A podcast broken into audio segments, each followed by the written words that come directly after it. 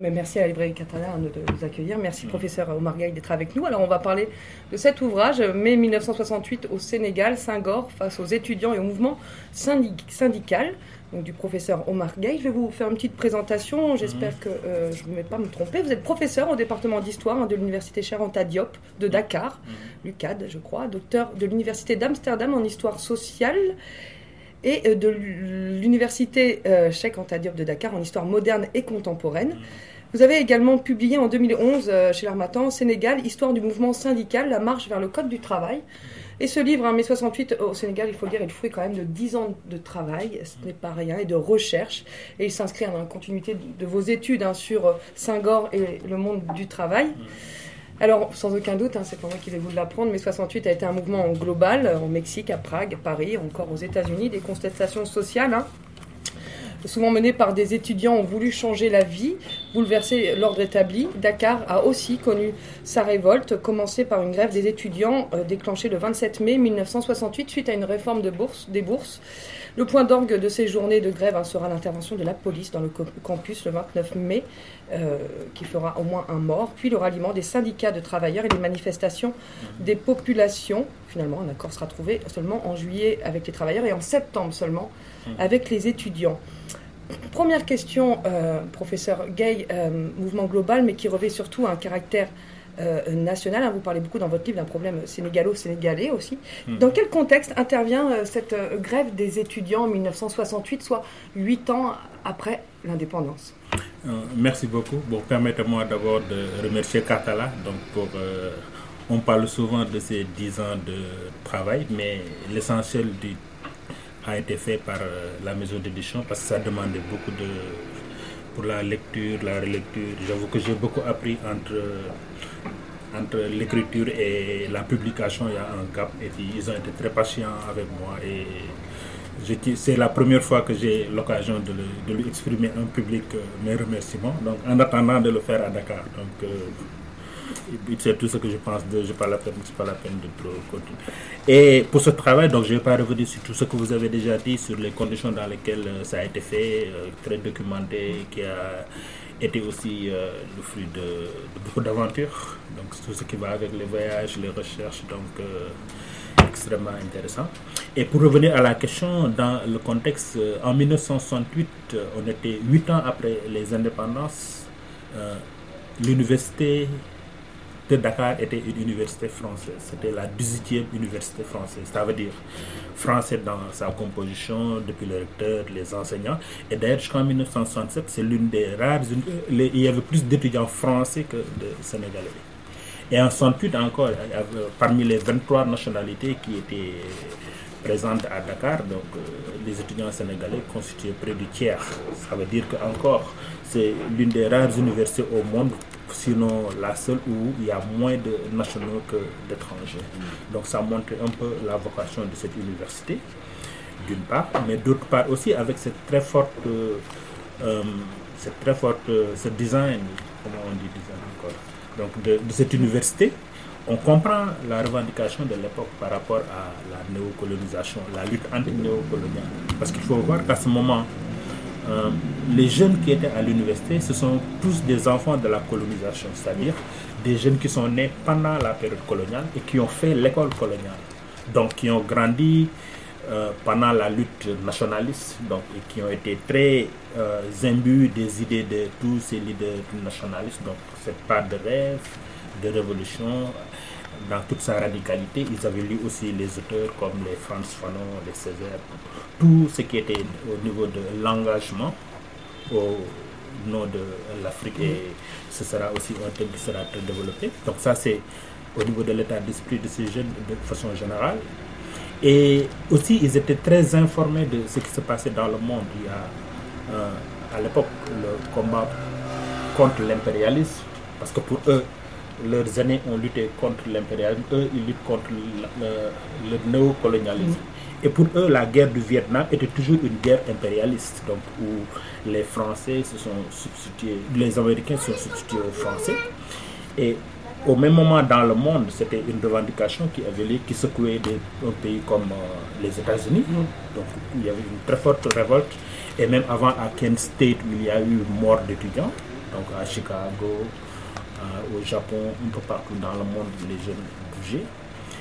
De la même façon aussi, ils étaient très informés de ce qui se passait au niveau des luttes nationales, et s'il y avait le soutien à la Guinée-Bissau de Amilcar Cabral, la lutte contre l'apartheid qui sévissait en Afrique du Sud. Et aussi, ils étaient très au courant de la lutte euh, des Noirs américains pour les droits civiques. Donc, euh, les Stokely Carmichael, les Angela Davis étaient aussi parmi les héros de ce jeu. C'est-à-dire qu'ils étaient aussi très informés de, des épopées de la Sierra Maestra, de la Longue Marche, et ils connaissaient très bien les héros du Tierno. Ça, c'était le contexte de l'époque. Et pour eux, le visage du néocolonialisme avait un nom, c'était le président Senghor, qui était très francophile et dont il contestait aussi la philosophie de, de la négritude, tout comme euh, la philosophie de l'authenticité que prenait euh, Mobutu. On note de ce qu'ils appelaient les pères fondateurs. D'autant qu'à ce moment-là, il y avait les idéologies de l'époque, c'était les idéologies de gauche qui étaient très discutées au campus. Le campus qui était un espace où un espace d'expression intellectuelle. Parce qu'à ce moment, au niveau politique, il y avait un peu ce qu'on appelait euh, le parti unique, que le président Senghor appelait parti unifié, pour dire qu'il n'y avait pratiquement pas d'opposition légale. Et Mamadou Dia était en prison depuis peu de temps. Mamadou Dia était en prison depuis 1962. Parmi les adversaires de Senghor, Mamadou Dia était en prison donc, euh, depuis 1962. Et en 1966, un événement se passe. Il absorbe le seul parti qui était là, c'était le PRA Sénégal de Abdoulaye Ly, qui va être intégré au niveau de l'UPS. Et euh, Abdoulaye Hassan Sek et Amadou Mokhtar vont devenir les trois représentants de ce parti dans le gouvernement en 1968. Le PAI, qui incarnait aussi une autre résistance radicale à Senghor, a été Parti africain de l'indépendance. Oui, a été le Parti africain de l'indépendance. Donc, ça, ça veut dire que de façon générale, les partis étaient soit dissous, soit interdits, et les militants étaient dans la clandestinité. Sur le plan politique, l'espace, le seul espace où les gens pouvaient s'épanouir, c'était le campus. Et tous ces partis interdits, dissous ou dans la clandestinité avaient retrouvé une vie à l'intérieur du campus à travers le mouvement des jeunes, parce que c'est un campus où euh, le débat était très animé. Et c'est d'ailleurs le mouvement des, du- du- des jeunes du PAI, le MEPAI, mouvement des étudiants du PAI, qui va être extrêmement actif au niveau de l'université et qui va être à la direction du mouvement étudiant en 1968. C'est qui vont mener la grève. De la même façon aussi, le parti au pouvoir, le MJPS, le mouvement des jeunes de l'UPS était aussi très présent dans la partie et comme on peut imaginer aussi avec des contre-mots d'ordre par rapport au mot d'ordre de grève. Et à ce moment, ce que je dois préciser aussi, il y a que euh, les 23 nationalités qui étaient dans le campus avaient aussi leur propre association nationale. Ça veut dire au même moment où il y avait l'UDS, l'Union des étudiants sénégalais, il y avait aussi l'Union des étudiants voltaïques, camerounais, euh, euh, Dahomey, donc l'actuel Bénin. Des étudiants nigériens, etc. Et toutes ces organisations se regroupaient ensemble au- au- autour d'une seule organisation qu'on appelait UED, Union des étudiants de Dakar, et qui était dirigée par Samba Baldé, un Guinéen. Cela veut dire que la grève de 68 n'a pas seulement été menée par les étudiants sénégalais, parce qu'ils constituent une minorité. Donc il a fallu que l'UED prenne en charge aussi et entre en grève. Donc il y avait tous ces groupes qui faisaient que cette grève a touché. Donc euh, en résumé, le contexte était politique, avec euh, le multipartisme, le, le- excusez-moi, le, Parti unique. le parti unique de fait que Senghor a appelé unifié. Il y avait aussi ce déficit démocratique donc, que les étudiants dénonçaient aussi. Au niveau économique, il y avait cette très forte présence aussi française avec Galenka et l'économie qui était presque sous le contrôle de, de- des, des opérateurs français. Et sur le plan militaire aussi, il y a toujours la, il y avait la présence de l'armée française, jusqu'à aujourd'hui encore euh, pareil. Et c'est tout un ensemble de facteurs qui faisaient qu'il y avait, et il y a tout cet, cet intéressement par rapport à ce qui se passait au reste du monde, qui faisait qu'il y avait tous les ingrédients Étaient réunis.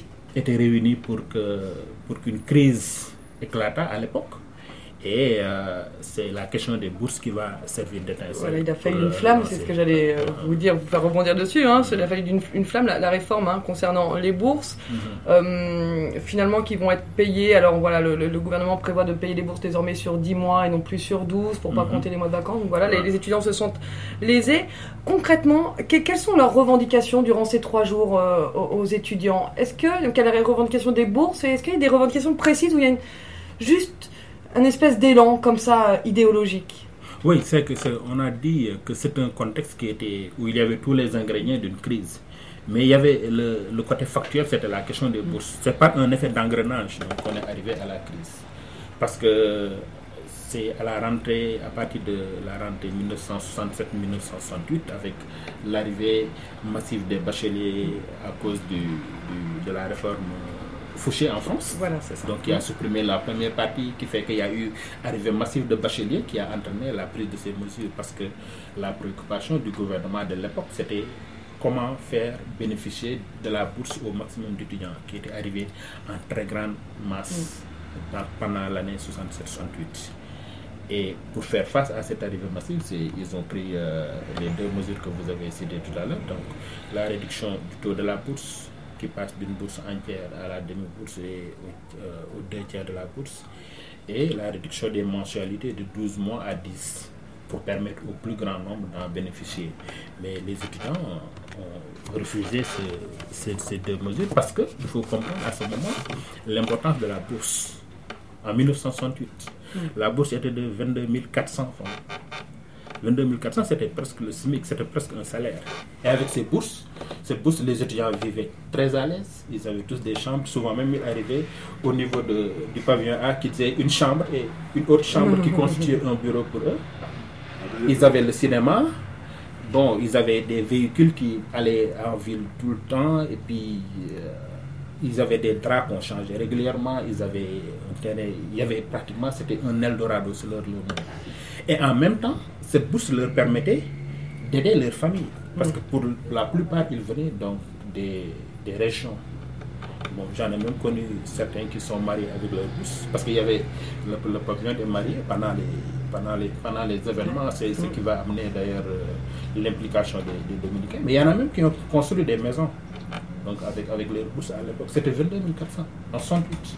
D'ailleurs, Donc euh, c'était des conditions meilleures que même pour que ceux qui étaient en France. Et on comprend, quand on touche à cette bourse, c'était extrêmement sensible et on comprend la vigueur de la réaction des, des étudiants parce qu'ils disent, certes, ils comprenaient quelque part ces mesures, mais ils dénonçaient en même temps, à l'époque, ce qu'ils appelaient le train de vie élevé de l'État.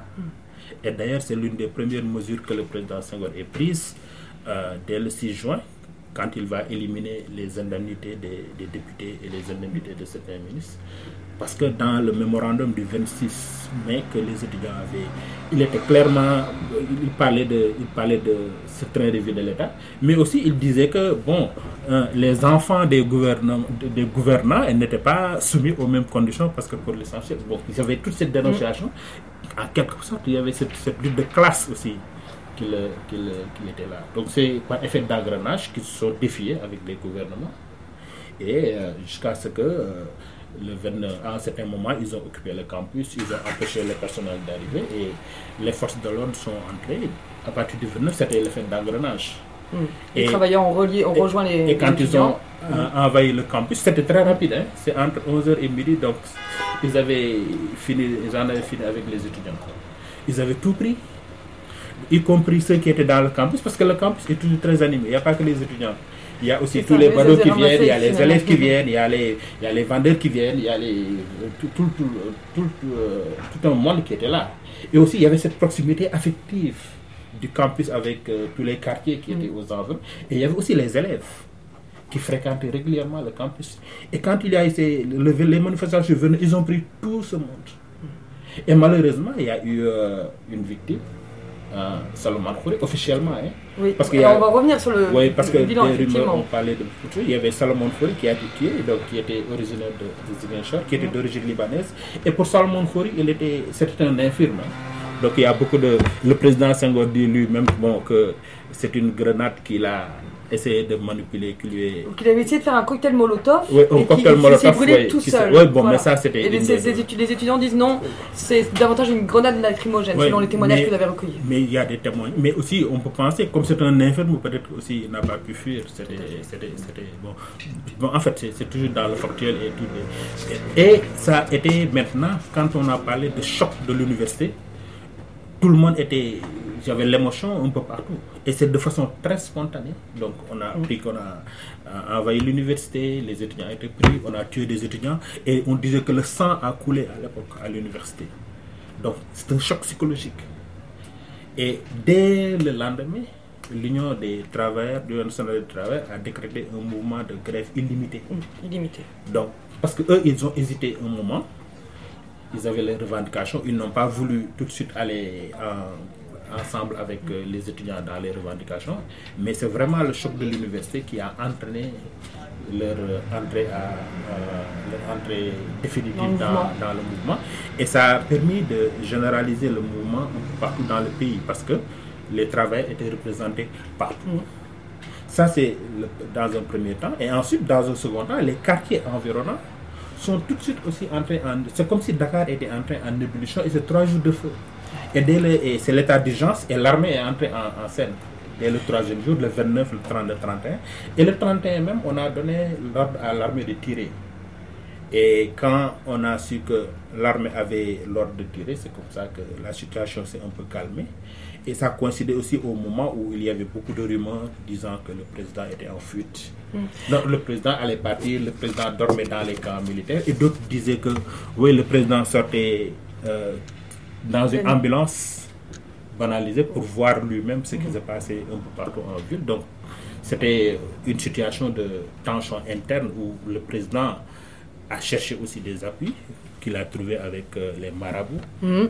Dès le second jour, le 30, Serigne Fallou, qui était le calife général des Mourides, a fait une déclaration en faveur de, de Senghor.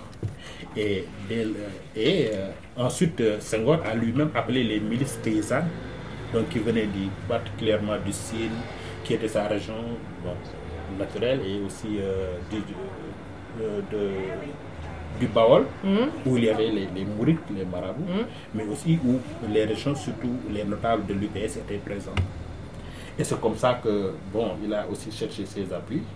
Et à ce moment maintenant, c'est comme si tout le monde était intéressé, mais au moment, peut-être qu'on va, le- qu'on va en parler tout à l'heure, l'Église, dans une de ses parties, a réagi, mais contre le Senghor. Les frères dominicains, Les dont frères Sangor dominicains. était très proche, euh, cela dit, dans un premier temps. Mais finalement, ça va être la rupture, effectivement, avec les frères dominicains. On pourrait en parler ici, puisque Carthage a une tradition aussi. Mais revenons-en justement au président Senghor, euh, euh, qui euh, cristallise toutes les revendications. Vous l'avez dit, à un moment, il va quand même négocier le 6 juin, annoncer une réduction euh, du, du traitement du salaire des députés. Mais au, au premier abord, c'est ce que vous venez de le dire, il décrète l'état- d'urgence. Il a une position euh, très ferme. Il qualifie les, les étudiants, et au regard de ce que vous venez de nous dire, d'enfants gâtés, Ouais. finalement. Mhm. Et dans son discours du 30 mai, donc au- on est au lendemain euh, Ouais. de l'attaque, euh, de l'attaque, non, du, du, De oui, de l'attaque du campus par la police, on peut dire ça en tout cas. De, il va prononcer un discours Mhm.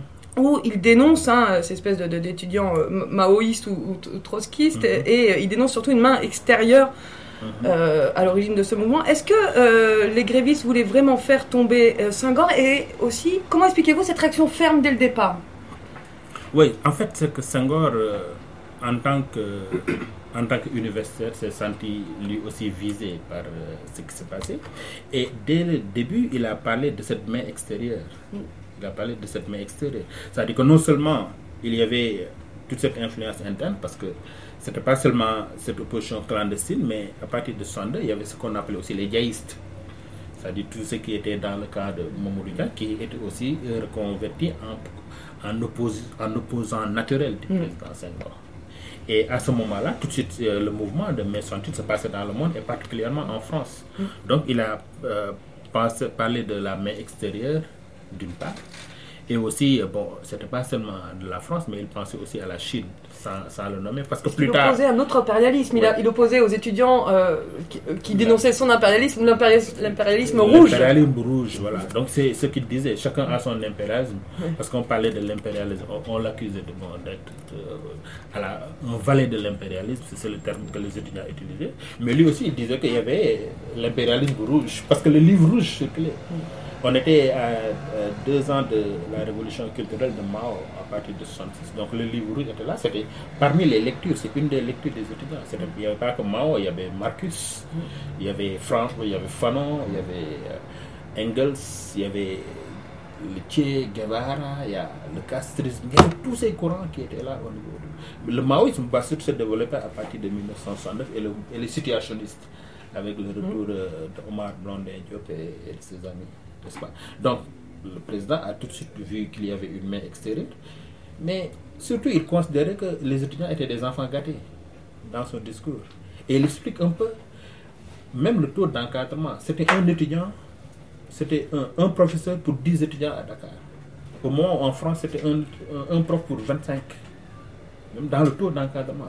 Ils avaient des bourses. Ils avaient des bourses. On a c'était toutes les conditions. Euh, Clairement, il, il considérait ces étudiants comme des enfants gâtés parce que lui, il a toujours considéré que euh, la référence devait être les paysans. Et il compare les conditions de vie d'un étudiant de 68 et les conditions d'un paysan. N'est-ce pas? Et c'était un peu ça. Et par rapport à ça. Et, et, et, et là, on a un peu, on peut faire un parallèle par rapport au discours. En France aussi, c'était pareil, même- au moment avec le général de Gaulle.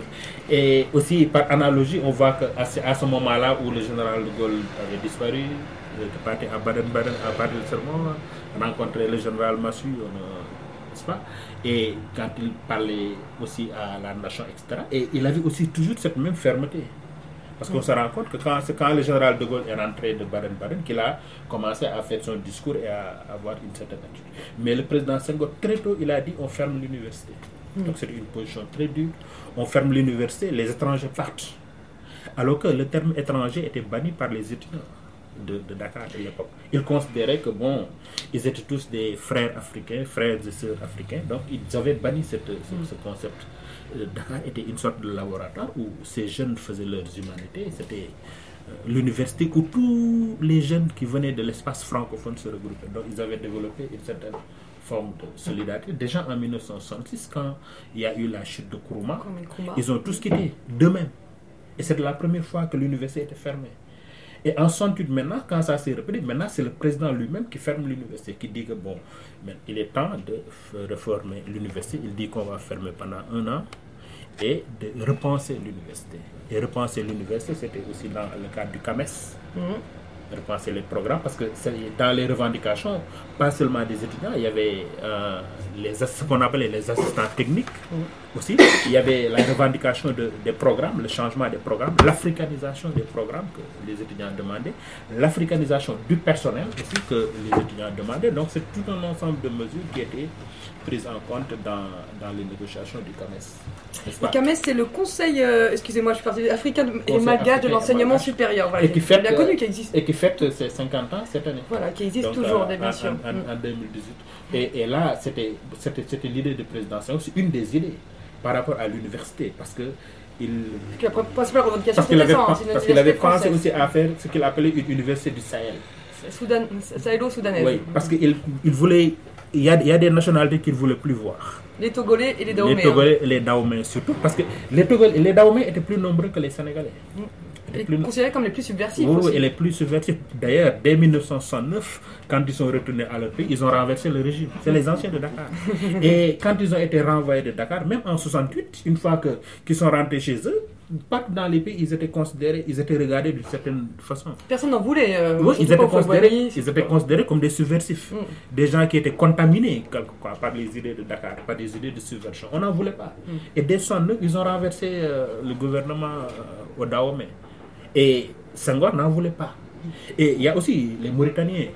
Il en parlait, ils étaient extrêmement vigoureux. C'est-à-dire que les gens avaient pris cette affaire que euh, le président Senghor, ce qu'il disait dans son discours, il dit que ce qui le choquait, c'est que ce que lui utilisait le terme étranger, des non-sénégalais, étaient aussi virulents que des Sénégalais. il était aussi virulent. Il faut voir les nationalités comme les Mauritaniens, pas seulement les Daoumé, qui étaient aussi virulents que des Sénégalais, aussi engagés. Et le président de l'UED à l'époque, c'était Samba Baldé, aujourd'hui qui est mort, mais qui était, qui était voilà.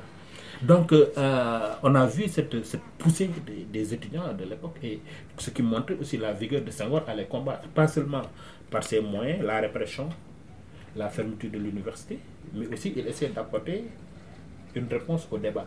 Donc en parlant de, de l'impérialisme rouge, et aussi il essayait d'apporter une réponse euh, quand il a euh, pris les mesures du 6 juin, qui consistait à faire un remaniement ministériel pour euh, changer les ministres qui étaient dans les ministères concernés, euh, l'intérieur, euh, Amadou Diaba L'éducation, démis, Amadou et il va supprimer le ministère des Forces armées. Donc, et, Il va euh, reprendre sous son, sous son compte va à la reprendre et puis il va, oui, et- et puis il va changer aussi. euh, bon, il y a certains ministres qui étaient qui n'étaient pas qui n'ont pas été très courageux quoi.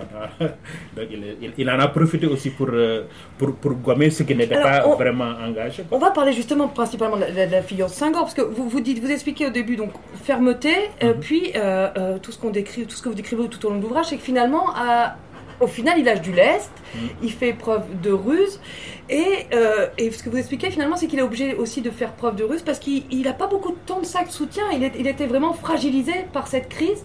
Vous parliez tout à l'heure euh, du mouvement des jeunes hein, euh, du parti sur qui il n'a pas pu vraiment compter, qui n'est pas très mobilisé, de son entourage aussi qui lui disait ah c'est peut-être pas la bonne chose. Ouais. Il s'est senti vraiment fragilisé, donc il a dû lâcher du lest. Absolument. Alors, en fait, dans le conflit, c'est lui-même qui est monté au créneau pour se défendre d'abord.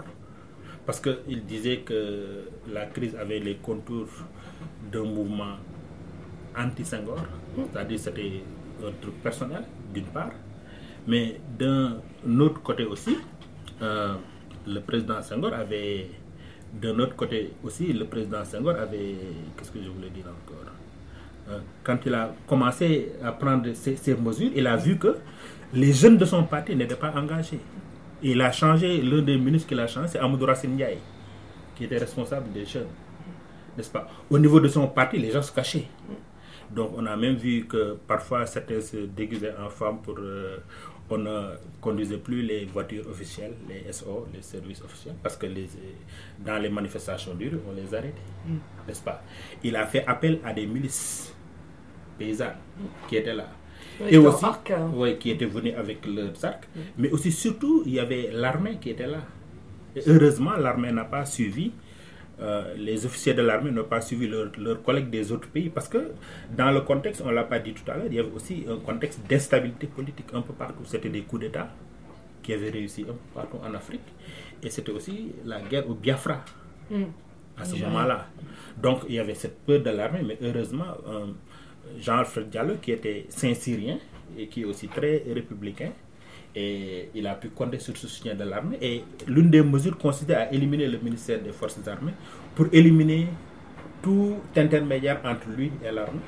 Ça, c'est d'une part. Mais d'autre part aussi, il va ajouter à l'armée la gendarmerie. C'est depuis que le chef d'état-major général des armées aussi a la gendarmerie sur, sur sa coupole, même si aujourd'hui on a l'état-major général de la gendarmerie.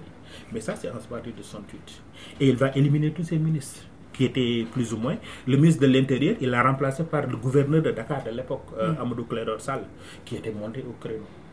Et comme le maire de Dakar, Dr Samba Gueye. Donc, c'est des certains noms qu'il a promus. Donc, c'est lui-même qui est monté au créneau pour défendre son régime. Parce que l'armée lui a demandé, mais à un certain moment, où est le parti? Où sont les partisans?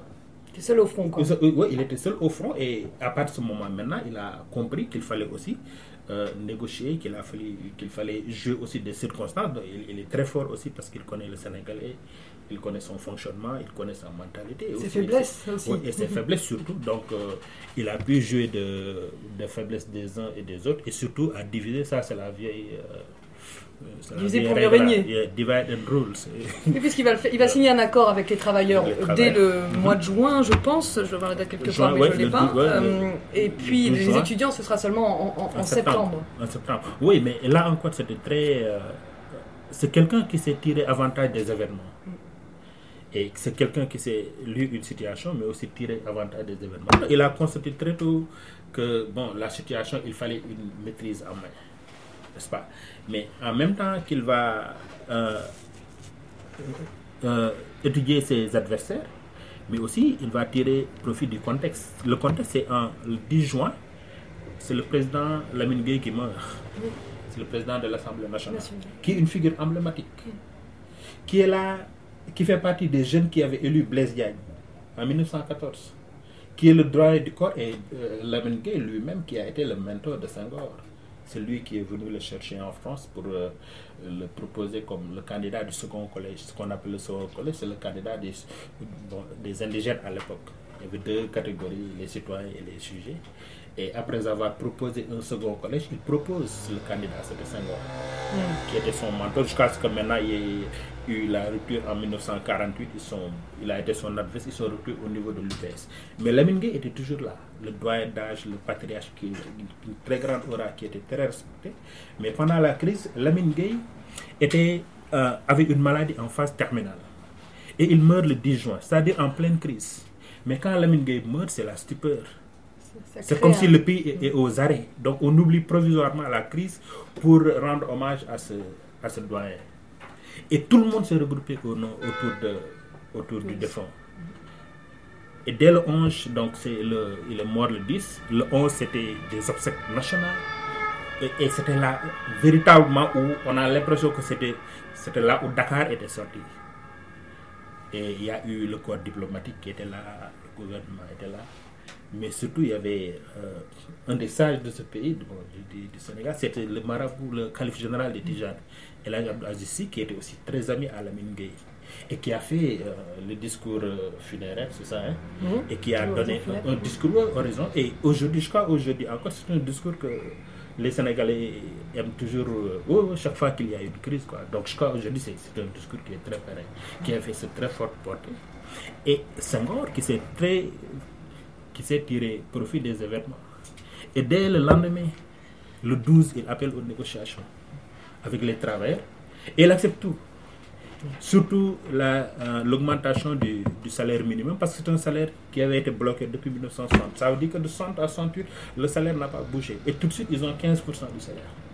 Entre autres mesures, euh, dont celle qui avait été prise le 6 juin, mm. la réduction des indemnités. Et là, il faut comprendre que les travailleurs, au départ, ils n'avaient pas de mouvement. C'était juste un mouvement de soutien à partir du 30. Mais en même temps, comme ils avaient euh, des revendications, en général, dans le, défilé traditionnel du 1er mai, ils donnent un cahier de doléances. Et ils en ont profité pour poser certaines revendications.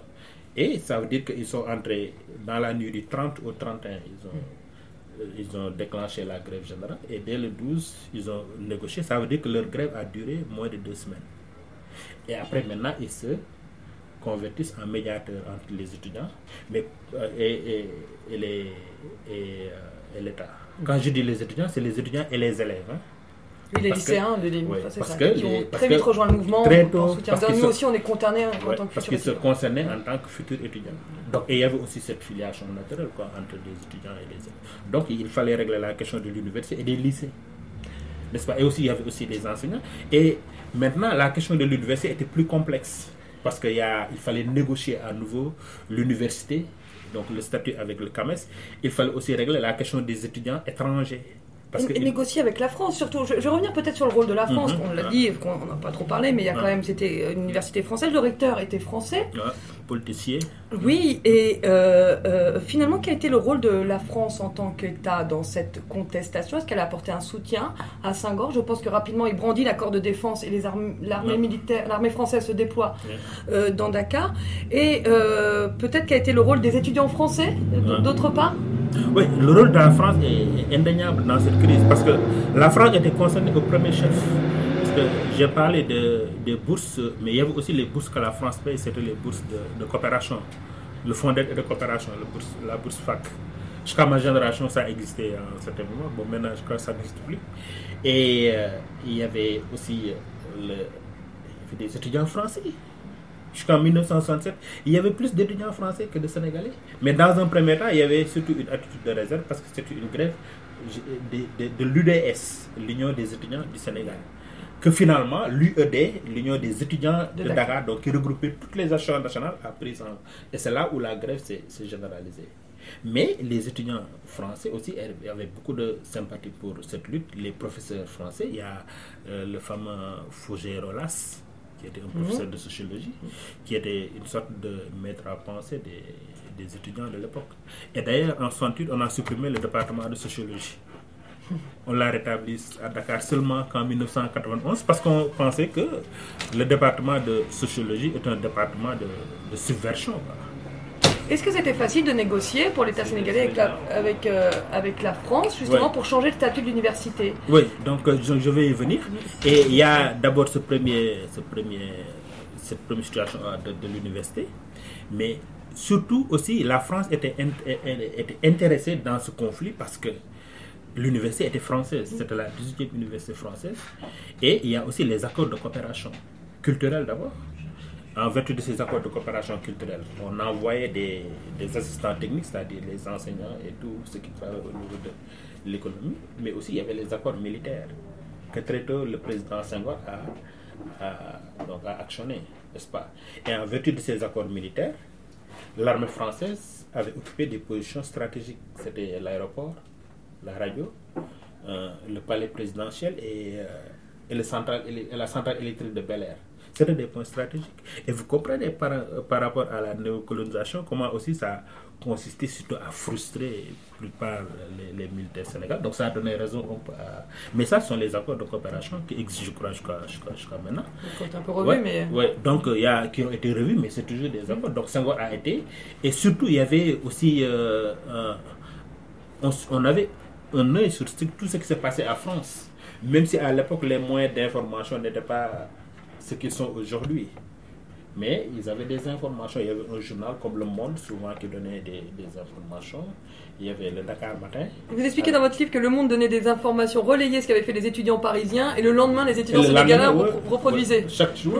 Et aussi, il y avait, il y avait encore, bon, ça c'est au, dans- au niveau de la lutte, des étudiants à Dakar savaient comment on faisait les cocktails Molotov, comment les utiliser, et puis voilà, c'était des connexions. Parce que ce qui s'est passé, c'est que quand il y a eu l'invasion du campus, dès le lendemain, ici, les étudiants sénégalais, il y avait, je ne sais pas comment ça s'appelle maintenant, c'est l'association des étudiants sénégalais en France qui avait manifesté, qui avait occupé, selon le terme, pas manifesté, mais occupé l'ambassade de France.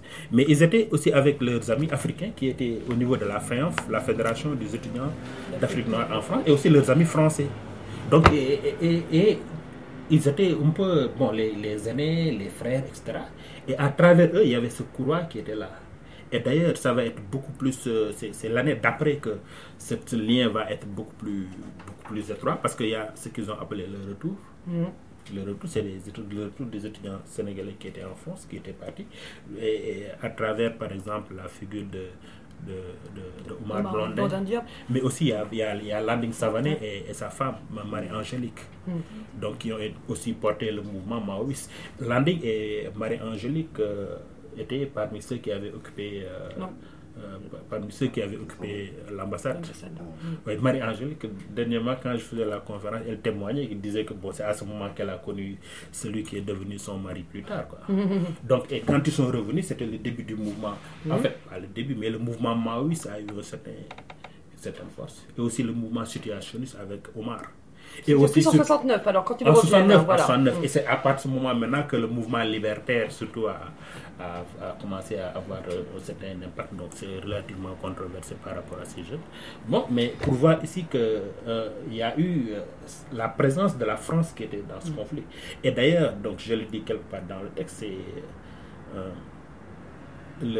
l'ancien ambassadeur de France, Jean-Vieux de Lagarde, il voyait Senghor au moins, au moins deux fois par jour. Et c'est à travers Jean-Vieux de Lagarde que les rapports allaient au secrétariat général, c'est-à-dire à, à Jacques Faucard, Mhm.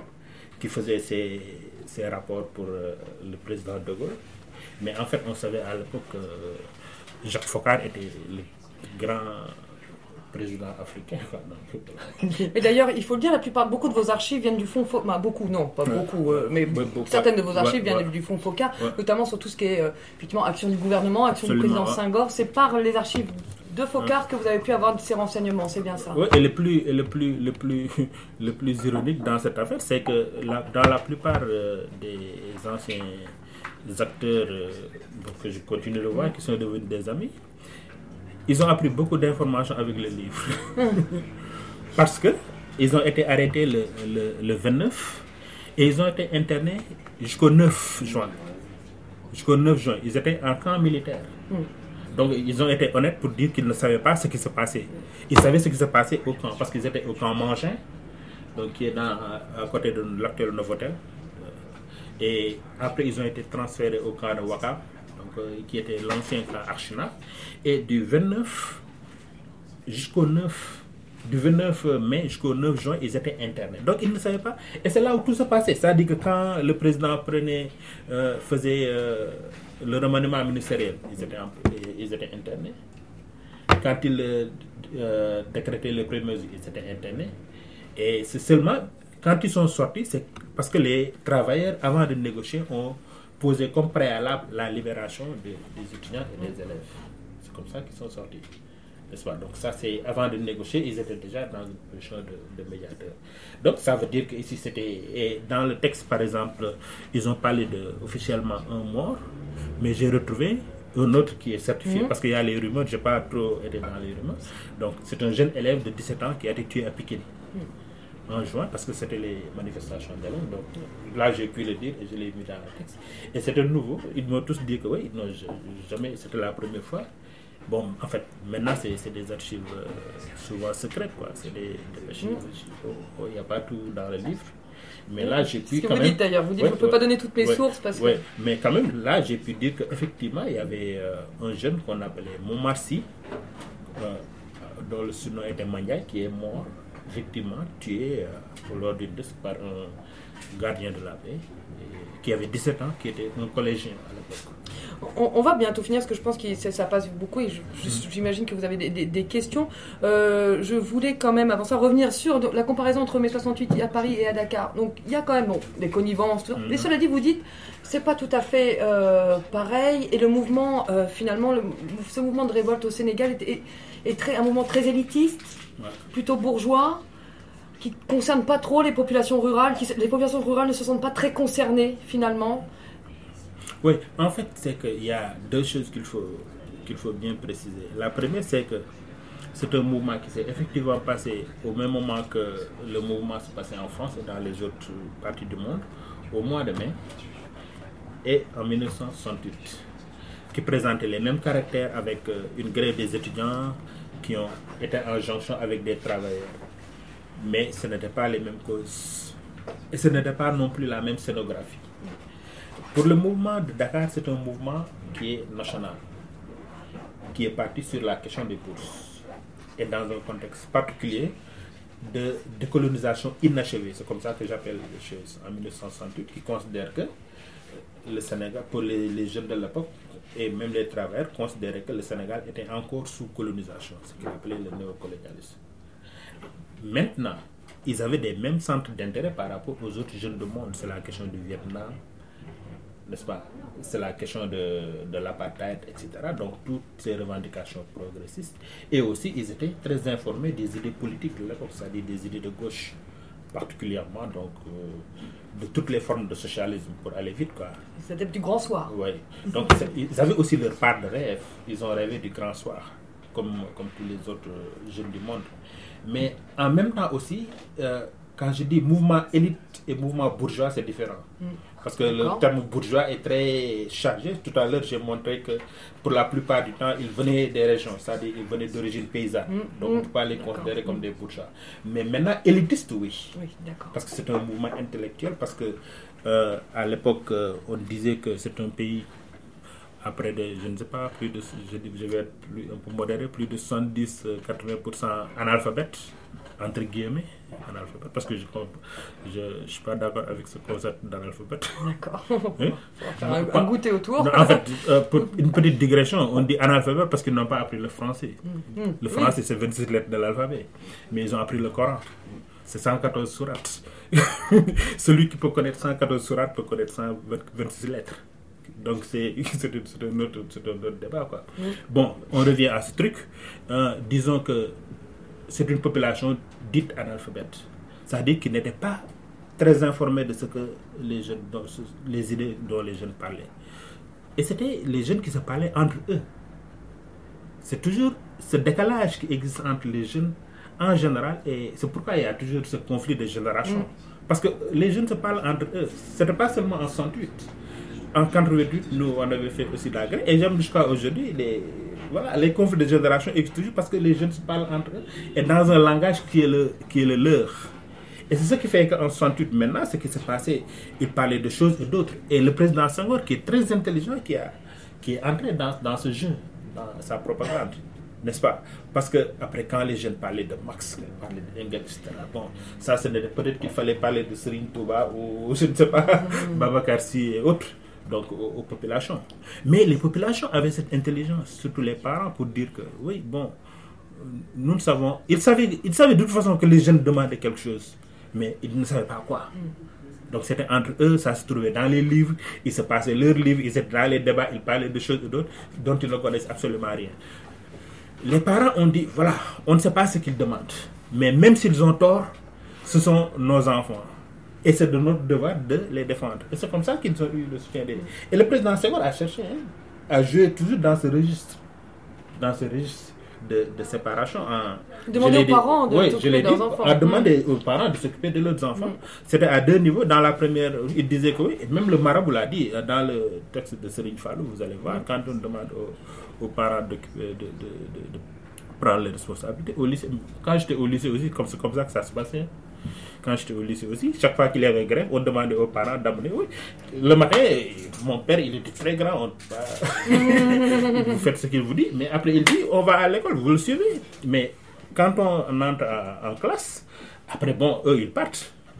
Et dès qu'ils partent, nous sortons. C'est aussi simple. Ou bien il y avait les, les grands élèves qui étaient en terminale et autres qui venaient et qui passaient faire sortir tout le monde. C'était la stratégie.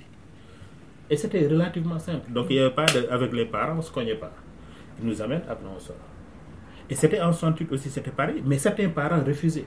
Moi, j'ai vu, euh, euh, il y a quelqu'un qui me dit, sa maman lui dit, bon, euh, lui, elle ne sait pas ce qui se passe, ce que les enfants demandent. Mais ce qu'elle sait, elle, c'est que son enfant n'ira pas à l'école tant que les autres, tant que ses camarades ne, ne rejoindront pas.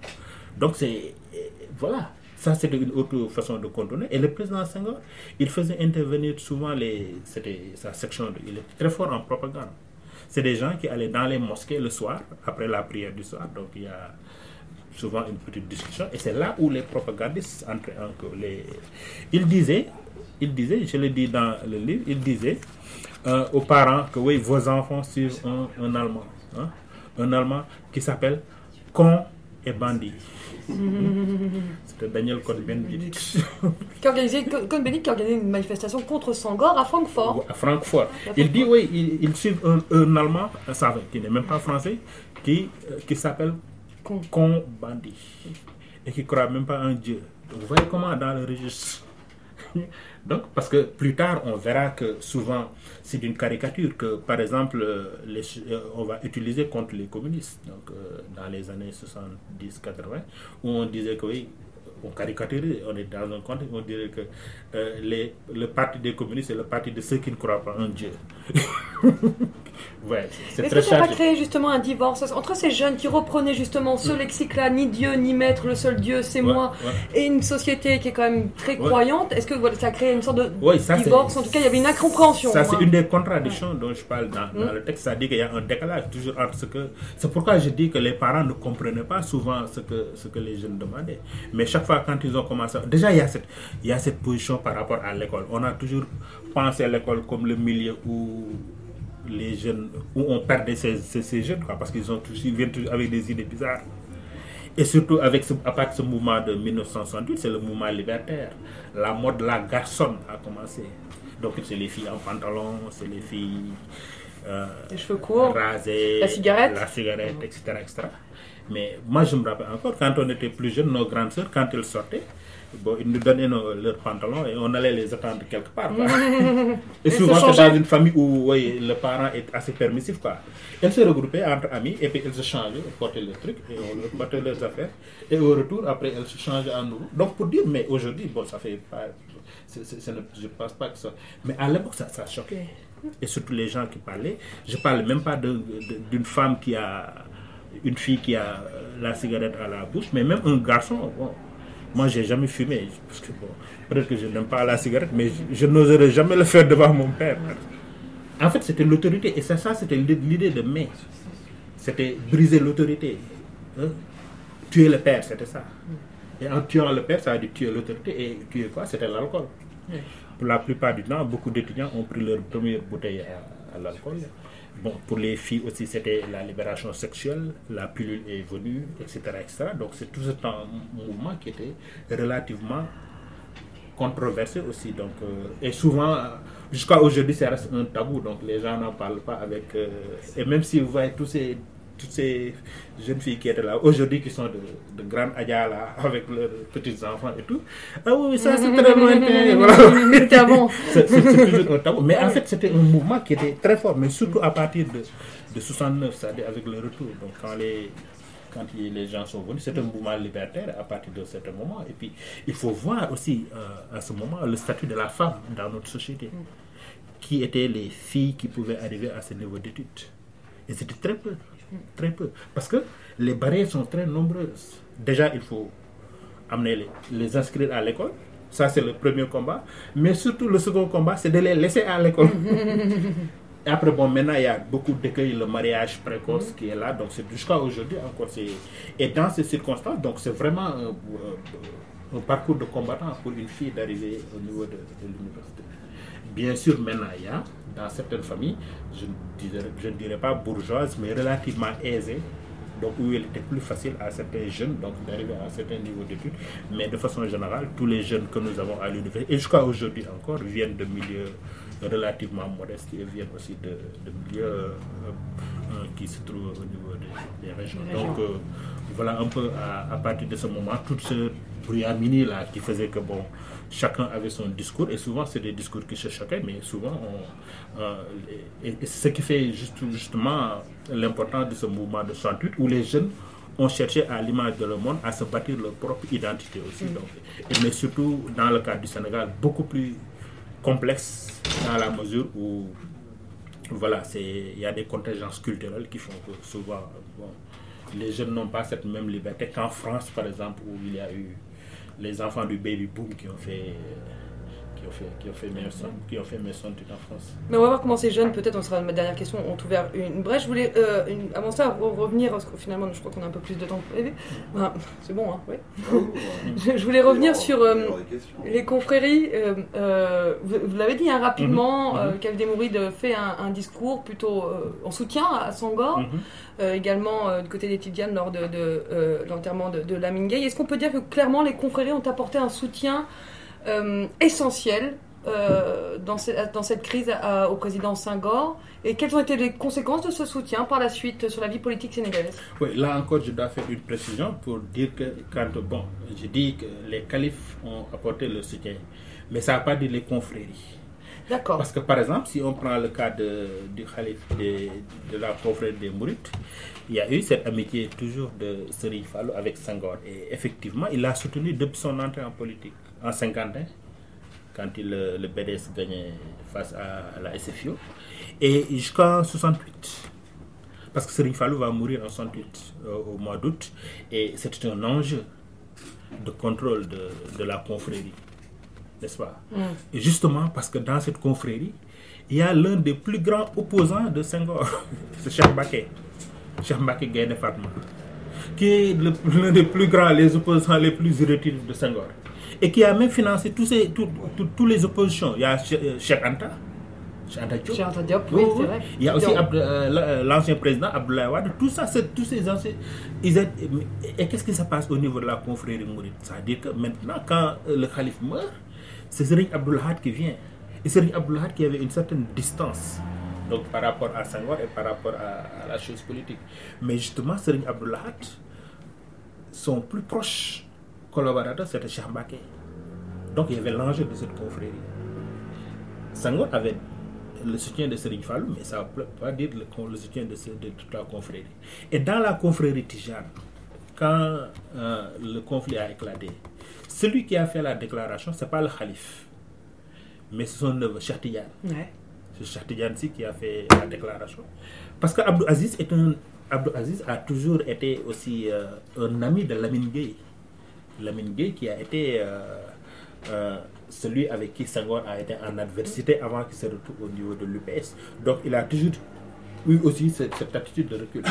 Et c'est seulement pendant le Gamou de Tiawan, le Maulout, qui se passe le 9 juin, le 8-9 juin, euh, au, mois de, euh, euh, au, moment de la crise. Donc, il va parler de, de, la grève. Et surtout, pourquoi c'était important le Maulout Au moment du Maulout, le service d'ordre n'existait pas. Parce que le pays était en crise, on, avait mobilisé toutes les forces. Et ils ont créé un comité, pour, un comité de jeunes pour, pour, pour, pour gérer le Maulout. C'est le COSCAS. Hein, le comité d'organisation Khalifa Ababakarsi. Et ils ont tellement réussi le Gamou que finalement ils ont dit mais on garde ce, comité. Et jusqu'à aujourd'hui, 2018, c'est le COSCAS qui organise euh, ce Gamou. N'est-ce pas? Donc pour dire un peu, mais à ce moment-là, nous avons effectivement cette, ce soutien de, de, de et plus tard du, du, marabout, mais pour dire que ici c'était avec beaucoup de réserve, parce que même le discours de, de Serigne Fallou est venu le 30 juin, mm. le 30 mai, mais les autres ont fait le discours, c'est euh, Baïnias, Cheikh al-Islam, Ibrahim, Ibrahim a fait euh, une déclaration le 4. Il y a Cheikh Awa donc de Darou Mousti, qui a fait aussi une déclaration. Et c'était les principales familles maraboutiques et aussi beaucoup de notables qui n'étaient pas des marabouts. Donc, ce que, pour revenir à la question de la confrérie, Senghor avait le soutien des khalifs généraux, mais ça ne voulait pas dire de facto le soutien de toute la confrérie. Et d'ailleurs, on verra que à partir de, du mois d'août, Senghor va euh, perdre son principal allié, c'est mm Fallou. Salim Abdullah va venir, donc il va perdre en conséquence le contrôle de la confrérie. Et ce n'est pas trop un hasard si ça peut être un des facteurs accélérants pour euh, faire euh, la négociation au septembre, d'autant qu'il y avait aussi le prix de la paix hmm. qu'il fallait recevoir euh, en, Allemagne, en Allemagne, à Francfort. Donc il ne pouvait pas aller recevoir un prix de la paix au moment où il y avait des conflits un peu partout, alors que lui-même, dans son pays, il y avait un conflit. Donc c'est ce qui explique sa deuxième capitulation avec les, les étudiants. Mais aussi, il n'y a pas que. Bon, il y a, il y a beaucoup de choses dont je n'ai pas parlé. Il y a aussi que la reine d'Angleterre devait aller en Amérique latine. En, novembre, si, si, vous expliquez, comme vous expliquez très bien comment il accélère finalement les négociations, parce qu'il y a quelques voyages prévus parce y a, qui, qui l'intéressent beaucoup d'ailleurs. La reine d'Angleterre la reine d'Angleterre devait, au mois de novembre. Oui, devait passer par Dakar. Hmm. Avant d'aller, mais en novembre. Donc le service anglais s'inquiétait un peu quoi, de la situation à Dakar. Il y avait la question de Shell aussi. Mais surtout, euh, Senghor leur a promis que oui, la reine passera par Dakar. Euh, sous-entendu que la question allait être euh, bon quelque part. Ça veut dire qu'il y a une conjonction de facteurs et il y a beaucoup de sources qui disent que même sa femme était un peu lasse par rapport à cette situation, était favorable à des négociations. Au niveau du parti, on a vu, il n'a pas eu le soutien qu'il voulait de tous les jeunes. Il a dû lui-même réorganiser le parti en rappelant des anciens parce qu'il avait commencé à écarter ce qu'on appelait les barons, mm. plus ou moins compromis dans des affaires de, voilà, de malversation. Mais avec la crise, il va les rappeler. C'est les caciques du parti. Et aussi, euh, il, va faire des, il va organiser des comités d'action. Des comités d'action, c'est des gens de, de milices du parti, quoi. Mm. Comme, euh, la, comme le BDS en avait du temps des bérets verts. Donc c'est une série de musiques qu'il va organiser. Après, bon, maintenant il va au niveau de l'armée, c'est Jean-Alfred Diallo qui il va renforcer les pouvoirs de Jean-Alfred Diallo, lui donnant la, gendarmerie, n'est-ce pas? Donc la seule inconnue c'était au niveau euh, de la confrérie des Mourites avec Fall. Et là c'est seulement à partir du mois d'août. Et il a fait... Mais là encore c'était toujours pour reprendre la main. Ça, c'était très sangor. Chaque fois que la situation lui échappait, donc il cherchait à trouver un compromis. Parce que euh, il faut voir le contexte de l'époque. Hein. Il y avait des coups d'État qui réussissaient un peu partout. Et surtout qu'en France, le général de Gaulle, son mentor, était dans les difficultés. Et d'ailleurs, euh, ils se sont tous sauvés en 108, mais dès 109, le général de Gaulle va quitter. Mm. Mais lui, il va continuer à. Mais cette fois-ci, il reprend la main. Parce qu'en 109, au moment où le général de Gaulle quitte, lui, il a la main sur euh, les étudiants qui avaient refait une autre grève générale qu'il a cette Mm. fois-ci euh, qu'il a. Euh, on, on va donner dans quelques. Je vais donner juste une dernière question. Pour en conclusion, vous parlez de capitulation hein, euh, euh, de Sangor. J'allais ajouter tout à l'heure que même des, les, des ambassadeurs ou des télégrammes de, Mhm. de, de diplomatiques français qui, qui s'interrogent si euh, Senghor n'a Senghor, pardon, n'a pas trop lâché de l'Est Ouais. et voilà, craignent un peu justement euh, que Ouais. ça le déstabilise. Euh, euh, en conclusion, est-ce qu'on peut dire que même si les contestataires n'ont pas euh, réussi leur révolution, Mhm. euh, est-ce qu'ils ont introduit dans le champ politique et social finalement des, des revendications qui seront reprises par la suite? Est-ce qu'ils ont ouvert une brèche? Oui, euh, il y a, euh, mais 68 est définitivement très, très important dans, dans ce, pour l'évolution politique de ce pays parce que jusqu'à 1968, on avait l'impression que c'est toujours le président Senghor qui, qui imposait un certain ordre, en fait, qui, qui s'en sortait dans toutes les crises. Dès 1960, c'est la crise avec euh, l'ancien Soudan, dans Mhm. la fédération du Mali. Donc, et il reste parce que dans cette crise, très clairement, les Soudanais, les anciens Soudanais, donc qui ont gardé le nom de Mali, voulaient de Lamine Gueye. Parce que Lamine Gueye est un d'entre eux. Lamine Gueye, donc, euh, très problématique aussi, qui n'est pas né citoyen, comme beaucoup de gens le disent. Lamine Gueye est né à Médine. D'accord. Il est né à Médine au Soudan. Donc, il est né indigène. Et c'est d'ailleurs euh, pas, une des raisons pour lesquelles il, s'est- il a engagé toutes ses batailles pour, euh, pour l'indigénat. D'ailleurs, la loi qui abolit l'indigénat et qui confère la citoyenneté à toutes les populations du pays de protectorat porte son nom, c'est la loi Lamine Gueye. Et les Soudanais voyaient Lamine Gueye comme un d'entre eux qui est né à Médine. Mais c'est Senghor qui sort vainqueur. En 62, c'est l'opposition entre le camp de Senghor et le camp de, de Mamadou Dia. Senghor qui est président de la République et Mamadou Dia qui est président du Conseil. Mais dans ce truc, il fallait que quelqu'un euh, gagne. Et ce quelqu'un, c'est Senghor. En 63 aussi, c'est toujours euh, la contestation des, des résultats avec le plan Sénégal, avec les massacres des années centenaires, donc où on a tiré à vue sur euh, les manifestants, c'est des dizaines, donc d'autres sources parlent de centaines de morts, mais disons des dizaines au moins de morts, n'est-ce pas? Et là encore, c'est toujours euh, le président Senghor qui s'en sort. En 67, il y a eu des assassinats politiques. Un de ses députés, Demba Diop, donc un jeune député de Mbour, a été tué lors des violences électorales. Et lui-même, il a échappé à une tentative euh, d'assassinat. Une tentative d'assassinat, oui, donc euh, lors de la fête de la Tabaski. Parce que d'habitude, bon, lui, il a assisté aux fêtes religieuses pendant la Korité et pendant la Tabaski. Bon, il ne priait pas, mais c'est, ça, c'est une vieille tradition du gouverneur. Quoi. Donc, il y avait une tribune, il était là. Et il y a eu un attentat sur sa personne en 67. Et c'est d'ailleurs en 67 euh, l'une bon, l'une des rares fois où il y a eu euh, la peine capitale, exécution. Ouais, les deux auteurs, celui de l'assassinat de Dembo Diop, il s'appelle, et celui qui a fait l'attentat sur lui, Mustafa Lo, ont été exécutés. C'est la seule fois d'ailleurs qu'il y a eu euh, une exécution capitale au Sénégal, jusqu'à ce que le président Ouad ait aboli la, la peine capitale. Quoi. Donc, en 67, ça veut dire que dans toutes ces crises extrêmement graves, on a toujours l'impression qu'il s'en sortait. Mais c'est seulement en 68 où il était, le pouvoir était presque dans la rue, le pouvoir était ébranlé. Le pouvoir mais avait- oui, mais il n'y avait pas. Il n'y avait pas une organisation, parce qu'il n'y avait pas de parti politique, on a tout à l'heure, c'était pratiquement le désert au niveau de l'opposition. Les étudiants n'étaient pas organisés pour prendre le pouvoir. L'armée ne voulait pas prendre le pouvoir. Donc il a eu un sursis. Il a rebondi sur ça.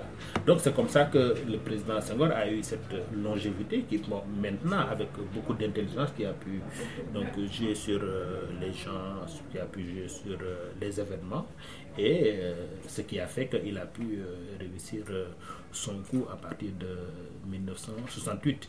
Et la principale leçon maintenant, ou bien deux principales leçons, c'est que à partir de 68, les gens se sont rendus compte que bon, les étudiants ont eu ce qu'ils demandaient.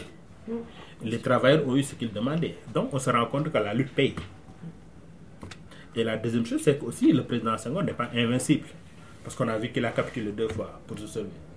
Et en même temps aussi, c'est un peu ce que craignait à ce moment, c'était la lecture des milliers diplomatiques. Ils ont dit que oui, de la façon dont le président Senghor a, a abdiqué, donc a, Lâché du lest. a lâché du lest, Mhm.